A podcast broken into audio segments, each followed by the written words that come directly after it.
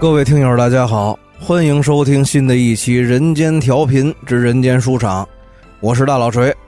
咱们今天呢，还是继续咱们这个乱锤水浒的内容。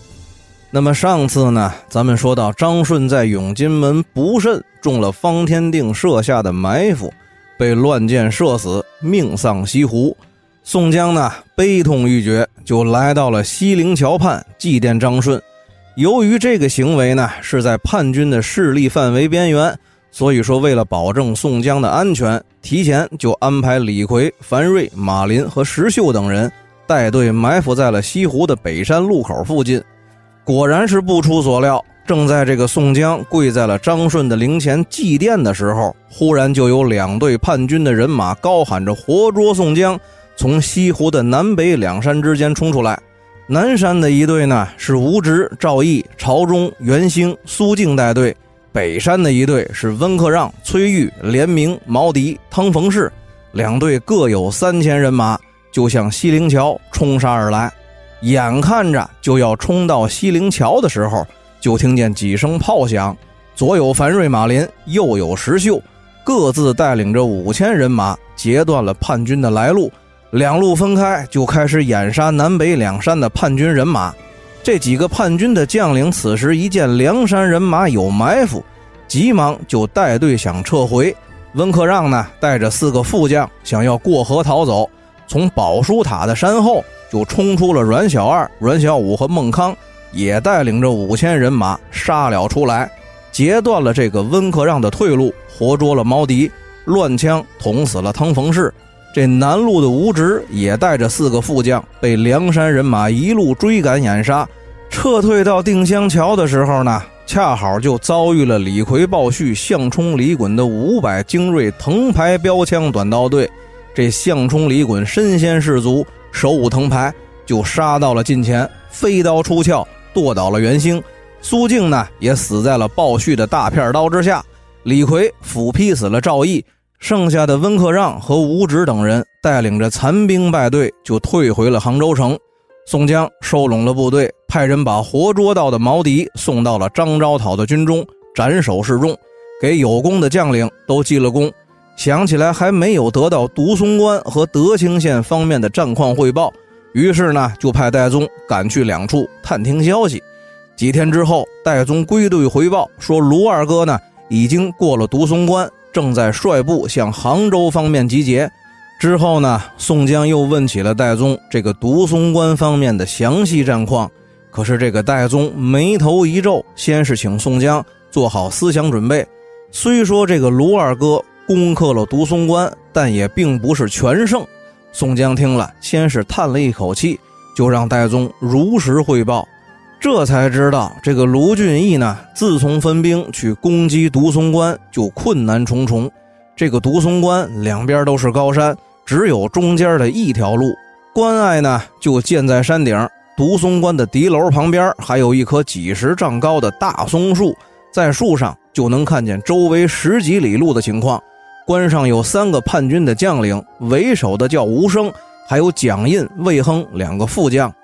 自从蒋印被林冲的蛇矛刺伤之后，主将吴生就不再下关出战，龟缩在独松关里是据险死守。之后呢，厉天润带着手下的厉天佑、张简、张涛和姚毅，还有三万叛军队伍救援独松关。第二天就出关下山来跟梁山队伍交手，吕方一戟刺死了厉天佑，叛军收兵回关，继续龟缩不出。卢俊义呢，一见独松关的山势险峻，就派欧鹏、邓飞、李忠、周通四个人上山探路。厉天润呢，要替兄弟厉天佑报仇，一见有人上山，就带人冲了出来，一刀就斩了周通，两刀就伤了李忠。邓飞、欧鹏一阵死战，才救回了李忠。转过天来呢，这个董平要去给周通报仇，在关下带人骂阵，不料独松关上一炮打了下来。董平被一块炮石伤了左臂，带队回到大营也没找军医看看，自己呢就找了两根木头条把胳膊绑上了。第二天，这个董平吵着还要去报仇，幸亏卢俊义拦着，这才没去。又过了一夜，董平觉得左臂没事了，于是呢私下约了张青，这哥俩也没骑马，走着上了独松关，把厉天润和张涛叫出来交战。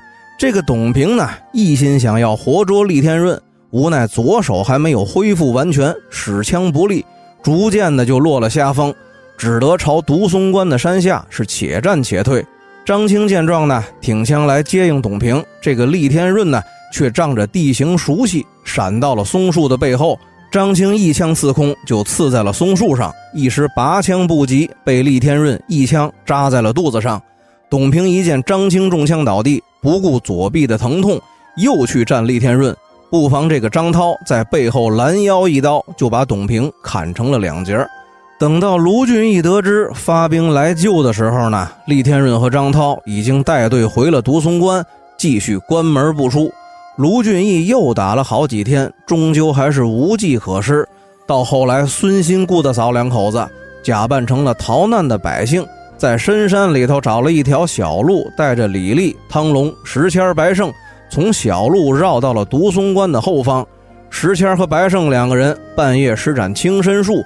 爬进了独松关，放起火来。叛军的守将一见关上火起，料到是梁山的人马已经渗透进了独松关，也不抵抗，一起弃关败退。卢俊义带队进关的时候呢，孙新和顾大嫂两口子已经活捉了吴生，李立、汤龙活捉了蒋印，石谦、白胜活捉了魏亨。现在呢，已经把这三个叛军的将领都押赴到张昭讨的军前斩首示了众。众将找到了董平、张清还有周通的尸首，就葬在了独松关上。卢俊义骑着快马出关，追了四五十里地，赶上了叛军的败队，和厉天润交战三十多个回合之后呢，一枪把这个厉天润挑落了马下，给董平、张青和周通都报了仇。剩下的张简、姚毅和张涛带着残兵败队，趁乱逃脱，估计会在这一两天之内赶到杭州的附近。宋江听完了戴宗的详细汇报，不免心中悲伤，低头垂泪。吴用见状，赶忙打岔说：“既然卢俊义得胜，不如马上调兵赶去加攻德清，策应呼延灼部，叛军必败。”于是呢，就和宋江商议决定，派李逵、鲍旭、项冲、李衮带领三千步军走山路，接应到卢俊义之后，再跟随卢俊义一起去围攻德清。于是李逵、鲍旭几个人带着队伍就接应卢俊义去了。李逵和鲍旭率队走后呢，宋江下令本部人马继续攻打杭州城的东门。朱仝等人呢，带领着五千人马从汤镇方向前进到菜市门外攻击东门。东线沿江一带都是村庄，人烟稠密，到处都是庄稼地、菜园子。这朱仝呢，带队来到了东门的城边，把阵势列开。这鲁智深呢，提着铁禅杖站在城下，是破口大骂，让叛军将领出城应战。这城上的守城兵丁一见是个胖大的和尚叫阵，赶忙就抱进了太子方天定的行宫。这宝光如来大和尚、国师邓元觉一听也是个手持铁禅杖的和尚讨敌骂阵，就料到了是鲁智深，顿时就来了精神起身就向方天定请命出城应战，并请方天定上城观战。方天定大喜，带着八个护驾的猛将，由南黎元帅石宝陪同，就来到了菜市门的城头，观看国师邓元觉迎战鲁智深。当时这个鲁智深呢，端着铁禅杖站在吊桥边，见城门大开，里边也出来一个胖大的和尚，倒也是威风凛凛，煞气逼人。当下呢，也不搭话。抡起禅杖就跟这个邓元觉打在了一起，两个人一直打到五十多个回合不分胜负，把这城头观战的方天定和石宝等人看的也是目瞪口呆，心中呢也是不免暗暗的赞叹。而这梁山人马阵前的武松一见战友鲁智深跟这个和尚打了五十多个回合都没有得手，生怕时间长了鲁大师失手，于是呢就抽出了双刀上前助阵。这个邓元觉跟鲁智深在打斗之间，一见对方又来了一个大个子头陀，心知来者不善，于是呢虚晃了一招，脱了铁禅杖就往城里头败退。这武松啊，身高腿长，紧追不舍。叛军将领贝应奎也骑着快马从城里头冲出来接应宝光和尚，策马让过了邓元觉之后，正跟这个武松走了一个对脸当时呢，人急马快，也顾不上说话。贝应奎举枪就向武松刺来，却不料这个武松啊是个玩命的打法，当时扔了左手刀，伸手就抓住了贝应奎的枪杆子，趁这贝应奎收不住马蹄儿，往后一拽，就把贝应奎拽落马下，紧接着右手是手起刀落，砍了贝应奎的脑袋。这城上的方天定刚才先是见鲁智深武艺高强，这番呢。又看见武松如此的神勇，吓得连贝应奎的尸首都不要了，赶紧就让兵丁扯起了吊桥，关闭了城门。朱仝呢也没有下令攻城，而是带着人马后退了十里，安营扎寨。不必多说。话说这宋江的中军大队当天攻击北门，石宝迎战关胜，两个人当时打到二十多个回合，石宝是回马就走，关胜呢也不追赶。回到了己方的阵营之后，宋江似乎面露不悦，问起关胜为什么没有乘胜追击石宝。关胜提起了前者段凯曾经说过的，这个石宝会使暗器流星锤。刚才镇上打斗之间，自己见这个石宝的刀法并不在自己之下，在没有露出任何败相的情况之下，突然拨马就走，必然是想使诈，用暗器取胜。宋江听了，这才下令部队收兵回营。见了朱仝派来报捷的兵丁，得知了东门的战况，给武松记了功，又派来人带回了赏赐的物品，回营奖励武松。咱们呢，放下杭州方面不提，单说这李逵、鲍旭、项冲、李衮这四个人呢，带领着三千精锐的步兵赶去接应卢俊义，在路上呢，正好和张简的败军遭遇，当时一阵冲杀，乱军当中击毙了姚毅。张俭和张涛两个人呢，只得再次往独松关的方向败退，企图从岔路逃脱。可是没想到，刚回头跑了没有几里路，迎面又遇到了从独松关追击而来的卢俊义。这张俭和张涛当时是慌不择路，只得带着人马往山间的小路逃窜。但是呢，由于山路崎岖，两个人被迫扔了马匹，徒步下山逃命。正狼奔使突之间，这谢珍、谢宝兄弟俩就端着钢叉从路边的竹林里头窜出来。张俭、张涛躲避不及，被二谢兄弟用叉刺伤活捉，带回去面见了卢俊义。之后呢，卢俊义和李逵、鲍旭的队伍会合，一起又回到了皋亭山集结。宋江见了卢俊义之后，得知了张青、董平和周通的死讯，又伤感唏嘘了一番。第二天呢，众人就把这个张涛是剖腹剜心，割了脑袋，祭奠了张青、董平和周通的亡魂，又把张俭押送到了张昭讨的军前斩首示了众。随后呢，宋江就下令派卢俊义部前往德清支援呼延灼部。卢俊义领命之后，率队出发，向德清县的方向靠拢。大队人马走到凤口镇的时候，就和方腊叛军护国元帅司行方的败队遭遇。一番激战之后呢，司行方落水身亡，叛军的余部溃散。随后呢，呼延灼率部赶到，和卢俊义会合之后，再次回到了皋亭山大营。这宋江一见全军人马再次完成了集结，湖州、宣州、德清县和独松关都已经顺利收复，于是呢，就发公文请张昭讨奏明了朝廷。派遣新任的文武官员前来接管，保境安民是不必多说。话说这宋江在皋亭山大营主持召开了军事会议，呼延灼汇报了德清方面的战况的时候，才知道这个雷横在德清县的南门外和司行方交战，不幸阵亡。公望在和黄爱交手的时候，连人带马不慎陷在了河边的淤泥里，被叛军乱枪刺死。索超一斧子劈死了米全，黄爱、徐白被众将活捉，司行方逃窜路上被卢俊义部截杀，落水身亡。薛斗南不知去向。这宋江一听又折了雷横和公望两个兄弟之后呢，顿时是泪如雨下，这才说起前几天张顺的亡灵显圣时，自己看见了张顺的身后还有三四个浑身是血的人影子，现在想起来。应该就是董平、张青、周通、雷横、公望这几位兄弟了，并且呢，宋江还说，等攻克了杭州宁海军之后，一定要好好的请当地的高僧高道大大的做一场法事，超度众兄弟的英灵，早登极乐。随后呢，就把活捉到的黄爱、徐白又送到了张昭讨的军前斩首，不在话下。当天呢，宋江下令杀牛宰羊，准备好酒犒赏三军。第二天和吴用商议之后，开始派兵遣将，准备发动杭州战役的总攻。宋江亲自带领吴用、关胜、索超、戴宗、李逵、吕方、郭盛等一共二十一名将领，攻打杭州的北门大路。卢俊义、呼延灼、林冲、朱仝等将领各自带兵攻打其余各门。话说宋江调兵遣将，四面围城。其他三面咱们先放下不说，单说这个宋江率领大队人马抵进了杭州的北门城关，列开了阵势。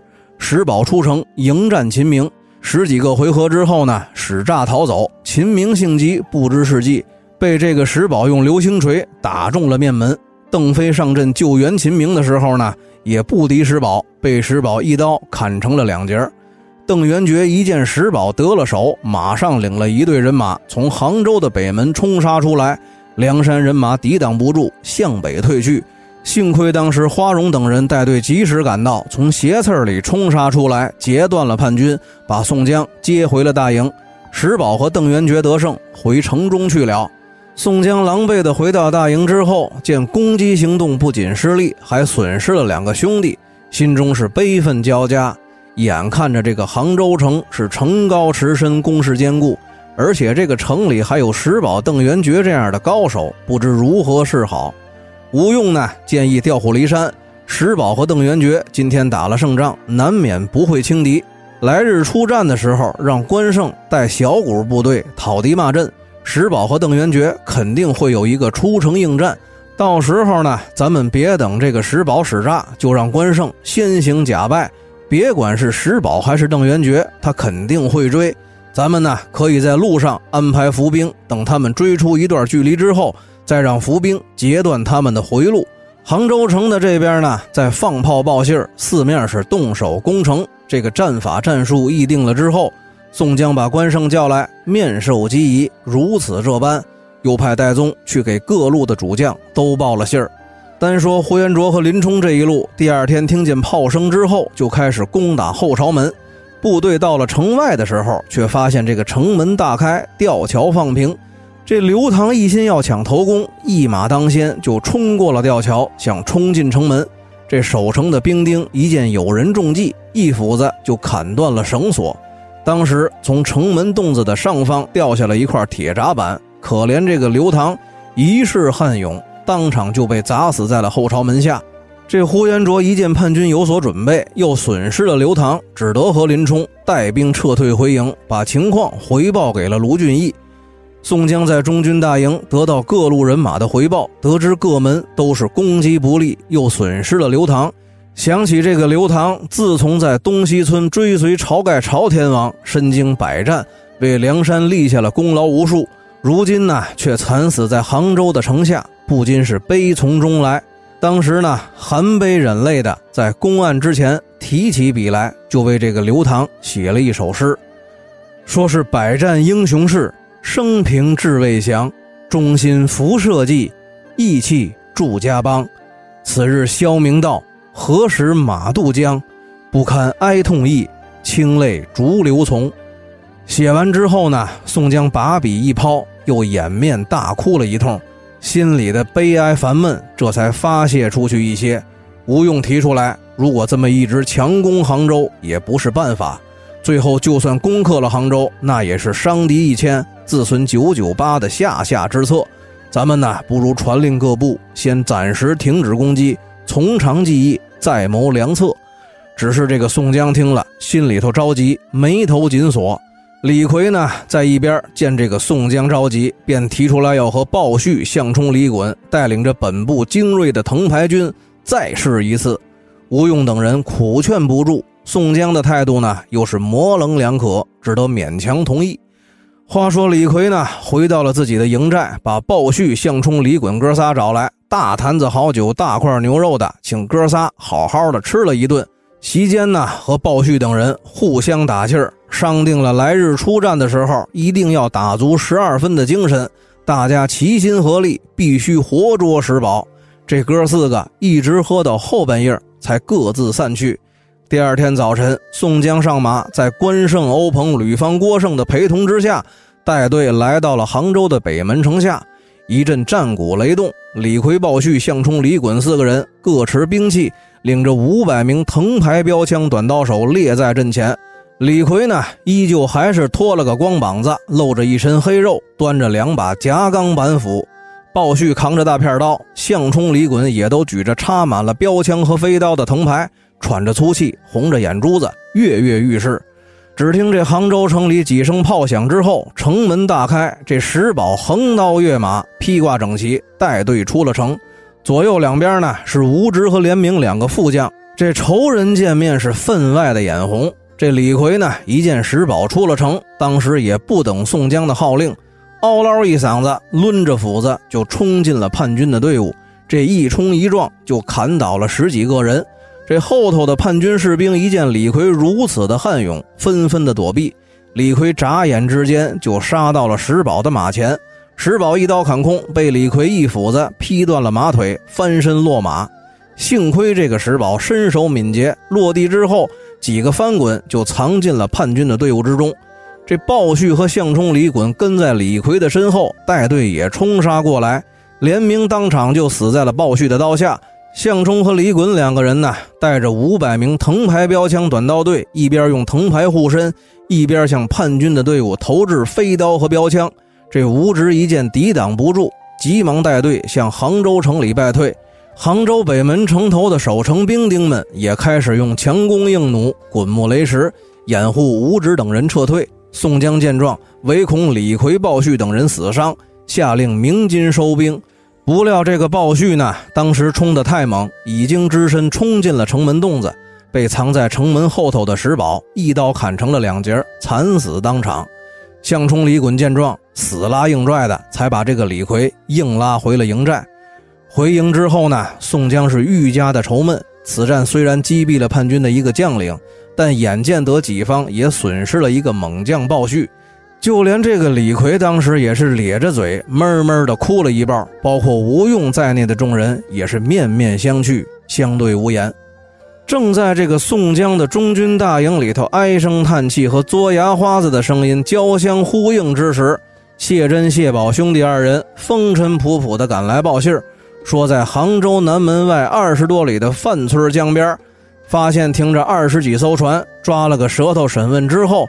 才知道是富阳县原平市的运粮船队，本来想杀了人结了粮了事，可是没想到这个原平市呢，却是苦苦的哀求，说自己呢本来是大宋的良民，无奈被方腊恐吓裹挟着，才加入了叛军。现在朝廷的天兵来到江南，自己情愿协助梁山人马攻打杭州。于是呢，二谢兄弟对这个原平市进行了详细的询问之后。才知道方天定的日子其实也不好过，最近是粮草吃紧。于是呢，这个方天定就下令扫荡了杭州附近县镇村庄的粮食物资，凑齐了五千担粮食，让这原平市运来杭州。可是无奈这杭州城的城外战事激烈，所以说呢，原平市才下令让船队暂时停靠在城南的江边等候。吴用一听，顿时是喜出望外。随即下令，让二谢兄弟带头，炮手凌震、杜谦、李云、石勇、邹渊、邹润、李立、白胜、穆春、汤龙协同，王英、扈三娘、孙新、顾大嫂、张青、孙二娘这三对夫妻，假扮成烧公烧婆，行动的时候少说话，混在押运人员里头，混进城去，再让凌震放炮为号，城外听见炮响，调兵策应。然后呢，又把这个原平氏传进大营，面授机宜，如此这般是依计而行。王英、孙新、张青换上了烧工的衣服，假扮成烧工；扈三娘、顾大嫂和孙二娘呢，扮作了烧婆。梁山的一众水军校尉都假扮成水手，众将的兵器都藏在了船舱里。众人呢，上了船，趁夜起锚，到杭州的南门教城。这城上的值守将领一见来船是己方的旗号。于是呢，进城就报给了方天定。这个方天定在城里头等粮草，本来就等得眼望欲穿。一听运粮船队到达，急忙就派了六个将领，带领着一万人马出城接收。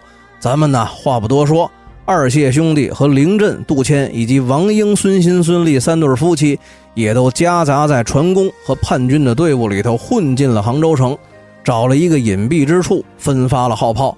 当时呢就在城里的高地放起炮来。二谢兄弟和王英等人在城里头也四处放起火来。这城外的梁山人马听见城里炮响，也纷纷的在城外四门鼓号齐鸣，喊杀声震天。此刻呢，这南安王府里的方天定一听城里头四处放炮，响成了一片，顿时心慌。正在披挂之际，就有亲兵来报说城里头到处放炮，四处着火，不知道混进来多少的梁山奸细。各处城门的守城队伍惊慌失措，也都四散逃命去了。城外的梁山人马现在已经基本控制了城防工事，当时就把这个大太子南安王方天定惊的是目瞪口呆。半晌才缓过神来，意识到杭州城大势已去，自己是独木难支，急忙带领着几个亲信的随从出了王府，直奔南门逃走。话说这个李俊呢，带领着水军的船队从永金门登陆，上岸之后就兵分几路，各自去争夺西湖一带的几个水门。这方天定带领着亲兵一路仓皇逃窜到五云山附近的江边。只听这路边是哗啦的一声水响，从江里头就平白的冒出来一个人，浑身赤裸，两眼血红，面目狰狞，嘴里还叼着一口尖刀，直奔自己而来。这个方天定呢，本来已经成了惊弓之鸟，又见此人来的蹊跷凶险，正要催马逃走的时候，可是那匹马就好像被一股力量拽住了缰绳一样，任凭脚下一阵踢踏，就是半步都挪不动。从水里上来的那个人呢，也是诡异，脚下好像根本就没动，可是却瞬间就到了方天定的马前，伸手就抓住了方天定的脚踝，一把拽下马来，一刀就割了方天定的脑袋，然后呢，直挺挺的站起身来，翻身就上了方天定的马，也不拉缰绳控马，一手持刀，一手提头，那个马这会儿更奇怪，刚才还动不了。这会儿呢，没有得到任何的命令，转身就往杭州城的方向是飞奔而去。那匹马跑过六合塔的时候呢，正好遇到了呼延灼和林冲领兵进城，两个人认出来骑马之人正是张衡，于是呢，大声的呼喊。这个张衡是既不应声也不回头，还是直挺挺的骑在马上，一路就跑进了杭州城，跑进了南安王府，面见了宋江。把方天定的脑袋往王府正堂上一扔，跪在地上就给宋江磕头。这宋江当时一见这个张衡来的实在蹊跷，连忙就问张衡是从哪里来，同行的阮小七等人现在何处，方天定的脑袋又是从何而来？没想到这个张衡一开口说话，却完全不是自己的声音。众人仔细一听，这才分辨出来，这是张衡的弟弟。也就是前几天死在永金门的张顺的声音，细听之下才知道，这是张顺死在了永金门之后，一灵不敏，在西湖附近游荡，感动了西湖的镇泽龙君。于是呢，这个西湖的龙君就把张顺收留在了西湖的水府龙宫，当了金华太保。今天呢，见宋江打破了杭州城，自己就用神通缠住了企图逃走的方天定。正好呢，当时看见自己的亲哥哥张衡从江里过来，所以呢就把魂魄附在了哥哥的身上，在五云山的江边杀了方天定，为自己报了仇，一路再赶回来见宋江一面。张衡说完，身子一挺，俩眼一翻，就倒在了地上。众人急忙一阵抢救之后呢，这个张衡悠悠的醒转，睁开了眼，一脸茫然的看了看宋江和梁山众将。似乎不知道自己刚才干了什么，说了什么，又为什么突然身在杭州城里。宋江呢，这才强压着悲伤，跟张衡说起了张顺夜探永金门，死在西湖，以及魂归西湖龙宫，成为金华太保，后来又附在张衡的身上，杀了方天定，为自己报仇的经过。这刚刚缓醒过来，倒过一口气来的张衡，一听自己的亲弟弟张顺惨死的消息。哭着喊了一声“兄弟”，就又昏了过去。当时呢，这个张衡是脸色焦黄，嘴唇青紫，五官塌陷，浑身僵硬，四肢不举。那么，到底这个张衡的性命如何？下一回卢俊义分兵摄州道，宋公明大战乌龙岭，又将遭受怎样的损失？咱们呢，下期再说。大家再见。